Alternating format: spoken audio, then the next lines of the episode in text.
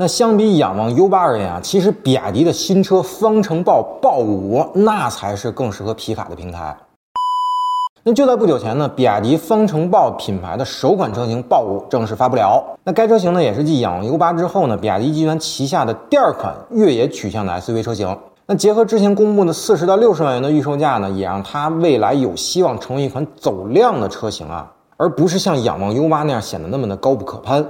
那除了硬派 SUV 之外呢，比亚迪的新皮卡其实也挺受大家关注的。那都在猜测这个比亚迪造的皮卡会是一个什么样子，将来会采用一个什么样的动力系统。而当豹五这款车发布之后呢，熊仔非常确信啊，那这基本上就是最适合皮卡的平台了。那比亚迪豹五呢，采用一个全新的 DMO 混动越野平台，而这个平台呢，是基于一个非承载式车身设计的，那具有结构集成化、空间最大化、高扭转刚度和高安全性的特点。那和比亚迪的 DMP 相比呢，最大的区别啊，就是发动机是纵置前驱的，当然整车还是四驱的啊。那后桥呢，依靠的是这个电机驱动。其实 DMO 平台纵置发动机的最大目的呢，就是给前悬挂留出一个足够的空间，布置双叉臂结构。那这样呢，才能满足越野车和皮卡在悬挂方面的刚需。具体咱们看一下参数啊。那豹五呢，搭载了一个 1.5T 的发动机和前后电机组成的混动系统。那最大系统综合功率呢，超过500千瓦，百公里加速时间呢是4.8秒。那纯电的续航里程呢是125公里，综合续航里程呢是超过了一千二百公里。那馈电工况下的百公里油耗呢，也仅为7.8升。而这套动力系统放在皮卡上呢，其实也是非常完美的。那日常城市代步的时候呢，咱们用那个纯电模式，可以将这个使用成本降到一个非常低的水平。而长途自驾的时候呢，咱可以用油，对吧？那再也没有纯电皮卡的续航焦虑了。而如果觉得动力不够的话，那 DMO 平台呢还可以搭载 2.0T 的发动机。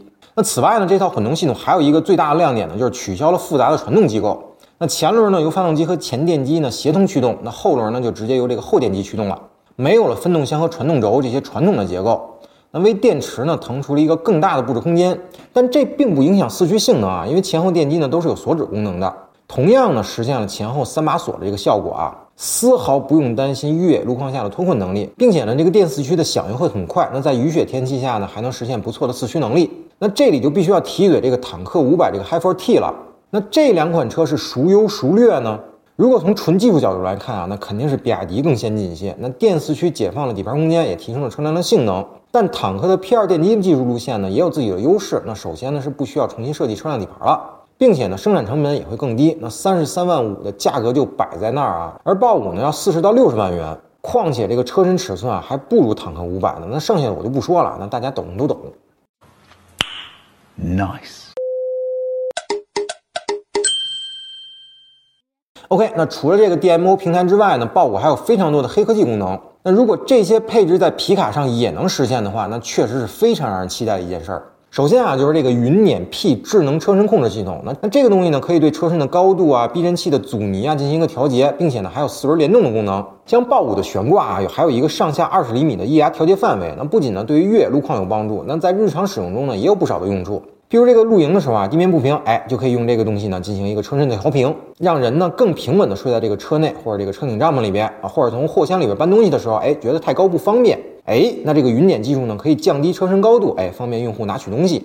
第二个黑科技啊，就是这个豹式掉头了，它可以让车辆在狭小的道路内呢轻松的完成转弯或者掉头，让这个豹五呢在附着力相对较低的越路面上呢转弯半径啊缩小到了三点四米，这个可是大大的提高了车辆的灵活性啊，而这对于车身比较长的皮卡车型来说呢，其实是一个非常实用的配置。而想要实现这个功能呢，就要借助这个电四驱技术了。那系统呢，可以让对角位置的前后车轮呢以相反的方向旋转，那同时呢制动另一侧的车轮。相比燃油车上这个原地调动功能啊，那这个功能呢要更极致一些，转弯半径呢也要更小一些。此外呢，还有两项功能也是非常实用的，那分别就是这个高压电动绞盘和这个万方电功能。那电动绞盘呢是这个资深越野玩家必备的装备啊。那为了方便从车内电瓶取电呢，一般都是十二伏的啊，少数是二十四伏的。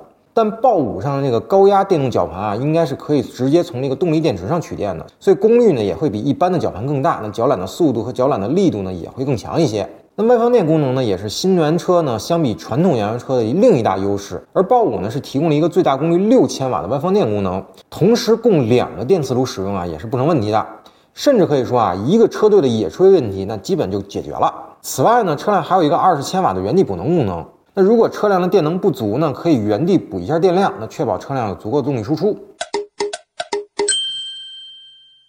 那我们从发布会上公布的性能来看呢，其实豹五已经足够出色了。但是作为越野车或者皮卡而言呢，我认为啊还需要继续观察，因为越野车和皮卡的工况呢极其复杂，或是越野，或是重载啊，那对车辆的磨损呢是远大于一般的乘用车的。所以有很多有经验的车企呢也未能幸免，那相关车型呢也出现了或多或少可靠性的问题。而比亚迪呢作为一名新晋玩家啊，那之前呢是没有相关车型的制造生产经验的。所以在可靠性和耐久性方面呢，我们还不能盲目乐观，所以需要时间来实际验证一下这个事儿。再有呢，就是价格方面的疑问了。那豹五的预售呢，达到了四十到六十万元啊。那作为一款越野车而言呢，这个价格没有任何问题，因为传统燃油车想实现百公里加速五秒这个动力级别啊，那一定是需要大排量发动机的。那相关的税费呢就会很高。那所以这个价格啊，真的不贵。不过现如今隔壁的坦克五百的 h i f e r T 啊，就卖三十三万五。那比亚迪这个价格啊，就值得慎重的思考一下了。OK，那咱们再来说说这个皮卡。那如果也是四十到六十万元的话，那问题就更大了，因为皮卡是没有排量相关的消费税的。在若干年前啊，五十多万你可以买到福特 F 幺五零猛禽的。那即便是现在，那这个价位也有大量的进口皮卡可以选择。那再考虑到比亚迪的第一款皮卡呢，可能还是个中型皮卡，还不是一个全尺寸皮卡，所以我觉得啊，整体定价不宜超过四十万元才是比较有竞争力的。好了，那您对豹五和比亚迪皮卡怎么看呢？欢迎评论留言，咱们继续讨论。